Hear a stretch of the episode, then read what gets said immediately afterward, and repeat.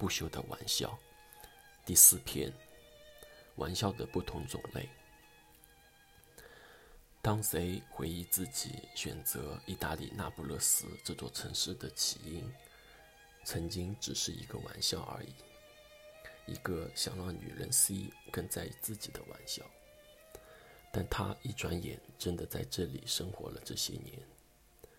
当 Z 回忆那时，自己对 C 说：“虽然他们两人有很多不同点，C 相对而言喜欢时尚和文艺，而 Z 更着迷于古典和文学。但似乎意大利这个神奇的国度，能把这两个看似反方向的不同点，完美的结合在一起。”贼相信自己对意大利文艺复兴时期和之后历史文化的逐步了解，也能帮 C 在时尚和文艺事业中产生影响和互动。所以他那时用一种开玩笑的语气对 C 说：“他可以在写作之余多看看关于意大利的历史与文化，对意大利艺术和歌剧的理解，也能和 C。”一起分享艺术和音乐，结果这个玩笑也成现实了。虽然 C 并不知道 C 在那不勒斯依旧读着这些十年前他说过的书，想到“玩笑”这个词，C 曾经在写作时自己把它总结成四个不同种类。明明可能只是一个玩笑而已，但说的人和听的人之间不同的理解，会导致完全不同的结果。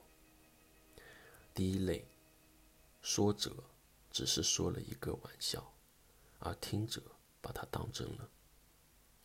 第二类，就是说者在把玩笑说出口时，已经把它当真了，但听的人却把它当成了玩笑。第三类，说的人只是把它当成玩笑，同时听的人也理解成只是一个玩笑而已。最后一类是无论说的人还是听者，都把本该是一句玩笑的话当真了。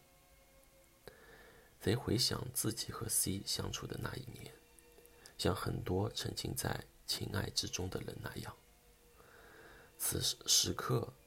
周而复始地生活在这种这四种不同的玩笑之间。由于每时每刻对玩笑的理解不同，他们的人生轨迹也在慢慢被这些玩笑影响着。所以记得在刚刚认识 C 的时候，他已经尝试在专心写作，只是心思很散，不知道朝哪个方向发展。所以他是。所以他那时很多时间正在深思熟虑地试着练习文字语言。在他向 C 表达爱意时，他们也主要依赖文字之间的交流来增加相互的了解。文字沟通和口头语言都是人类常有的互动方式，但在 C 的思考中，两者不是替代品，他们是不同的方式。确切说是互补的存在。文字沟通，比如发一条篇幅很长的短信，或用笔书写情书或邮件，都需要一个相对耐心思考的过程。它往往会，它往往更加认真和细致，但同时它又更加严肃和沉闷，都是写作者个人的思考。思想表达，而当面的交谈是瞬间双方的情感互动，每一个表情、每一个声音都会寄存在脑海中。玩笑也许更适合存在于交谈中，而不是文字中。但习惯于文字表达方式的谁，时常会被玩笑的不同种类感到困惑，特别是与 C 交。当面交谈时，有时 C 的一个只是为了增加交谈乐趣的玩笑，谁会牢记在心，就像现在来到那不勒斯的选择一样，为之付出努力。有时，谁自己的一句本该是玩笑的话，在他习惯了文字表达时的认真和他和严肃态度，用这种同样的语气来跟 C 交谈说话时，会让 C 觉得有一种无形的压力，担心 C 把他当真了。然而，在那不勒斯的这些独自思考和回忆的这些年，贼越来越明白，玩笑只是一个外壳，它有不同的外貌和形式、种类，但内在是一样的，那就是无论它是上面说的哪一个种类，只要当事人是认真和十分在意的。那么，即使是玩笑，他或他们也会认真的去对待、去接受。贼清晰的记着他和 C 的那些交谈，哪些是玩笑呢？哪些又是玩笑的哪一种呢？没有办法去揣测、揣摩和衡量，而他那么在意着他们俩的发展。那么认真的尝试不同的方式去发展，都是一个相同的本质。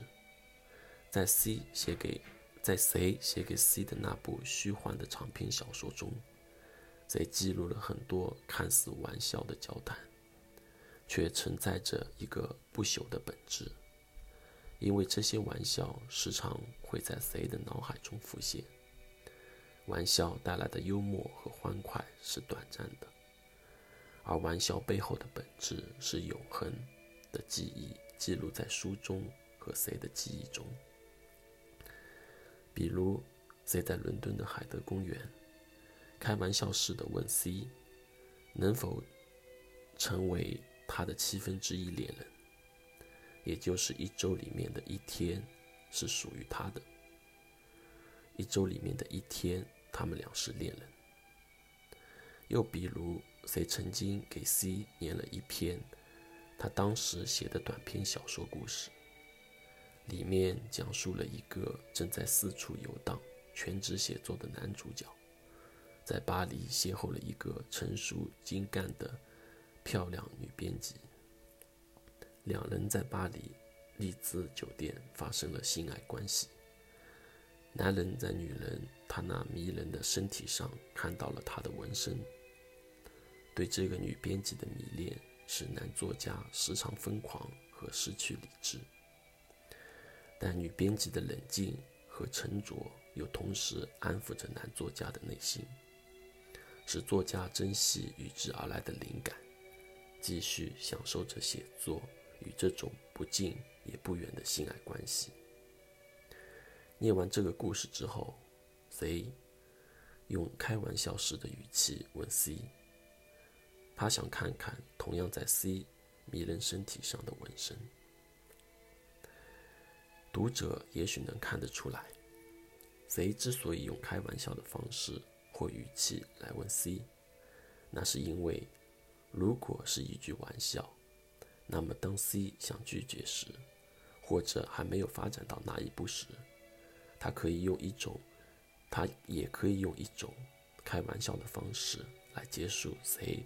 刚才的前一个玩笑，但谁的玩笑背后本质是当真的，是一种至今依旧保存在他内心深处的情感。当男女有爱情时，就很难区分是漏欲或性爱的需求，还是纯洁的心灵依靠和单纯的内心喜爱。